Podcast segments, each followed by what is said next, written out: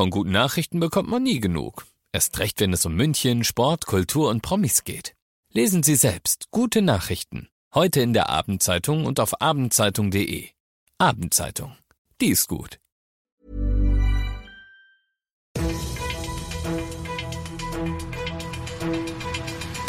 95 5 Charivari, das München Briefing, Münchens erster Nachrichtenpodcast. Mit Alexander Eisenreich und diesen Themen. Der Münchner Wiesenwirt Ludwig Reinbold ist im Kokainprozess schuldig gesprochen worden und die Münchner Polizei hat einer Rentnerin wertvolle Goldmünzen zurückgebracht. Herzlich willkommen zu einer neuen Ausgabe. Dieser Nachrichtenpodcast informiert dich täglich zum Feierabend in fünf Minuten über alles, was du aus München wissen musst. Das München Briefing gibt es jederzeit als Podcast und jetzt um 17 und um 18 Uhr im Radio.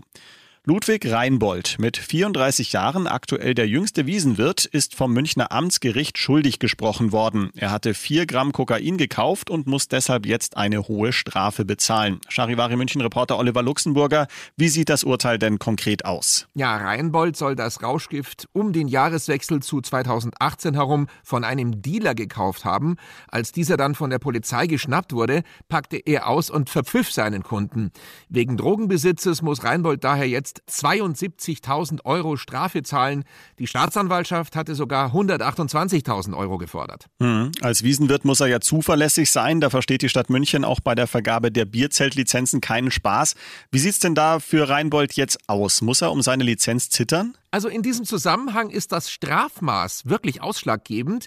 Die Richterin gab ihm 90 Tagessätze zu 800 Euro. Ab 91 wäre er vorbestraft gewesen und dann wäre das Zelt sicher weg gewesen. Die Richterin ließ also heute milde walten. Jetzt liegt es im Ermessen der Stadt und des KVR, ob er die Lizenz für sein Schützenzelt behalten darf. Laut Gaststättenordnung kann einem Wirt die Konzession entzogen werden, wenn es Zweifel an seiner Zuverlässigkeit gibt.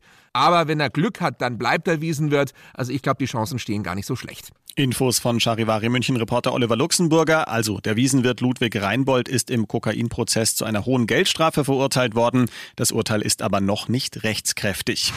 Folgende Geschichte hat alle Zutaten, die man für einen modernen Krimi mit Happy End braucht. Eine 79-jährige Münchnerin hat einen Anruf von einer unbekannten Person bekommen, die behauptet hat, dass die Tochter der Frau einen Unfall verursacht hat und jetzt ins Gefängnis muss. Es sei denn, die alte Dame händigt schnell viel Geld aus. Daraufhin hat die Frau tatsächlich Goldmünzen im Wert von mehreren hunderttausend Euro in Einkaufstaschen an ihrer Haustür an einen Mann übergeben. Ein paar Stunden später hat dann ein Verwandter die Polizei eingeschaltet und die hat einen absoluten Glückstreffer gelandet, denn bei einer Routinekontrolle auf der A9 konnten die Goldmünzen in einem polnischen Auto wiedergefunden werden. Die beiden Insassen, ein 19- und ein 17-Jähriger, wurden festgenommen. Die alte Dame bekommt ihre Münzen jetzt wieder zurück.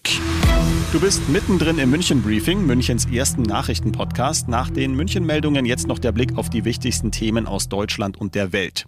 Erst Washington, dann Kiew und dann noch Moskau.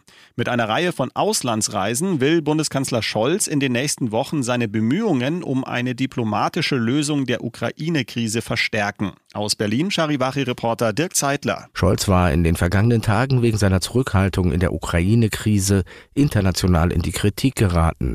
Erst nach langem Zögern legte er für den Fall eines russischen Einmarschs in der Ukraine die Gaspipeline Nord Stream 2 als mögliches Sanktionsinstrument auf den Tisch und das ohne sie beim Namen zu nennen. Gleichzeitig erteilte er Waffenlieferungen eine klare Absage, was ihm die Ukraine und östliche NATO-Partner bis heute übel nehmen. Die 24. Olympischen Winterspiele in Peking haben offiziell begonnen. Chinas Staatschef Xi Jinping hat die Spiele bei der Zeremonie im Vogelneststadion für eröffnet erklärt. Aus Peking Charivari-Korrespondent Thomas Bremser. Give Peace a Chance, gebt Frieden eine Chance. Mit dieser Botschaft wandte sich IOC-Präsident Thomas Bach in seiner Rede an die Weltpolitik. Neben ihm auf der Ehrentribüne unter anderem Russlands Präsident Putin.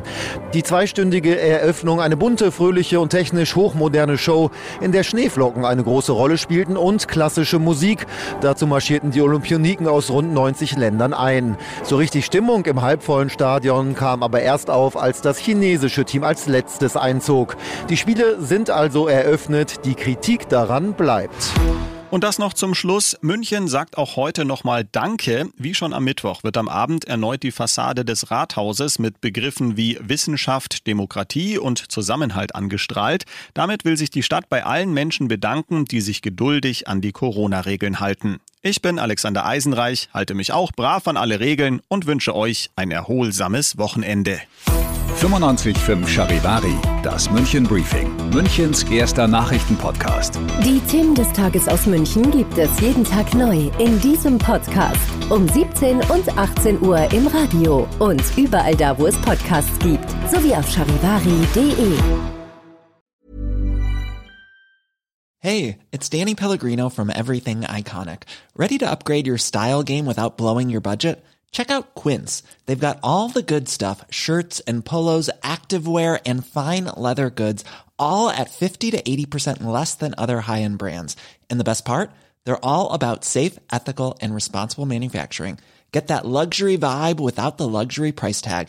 Hit up quince.com slash upgrade for free shipping and 365 day returns on your next order. That's quince.com slash upgrade.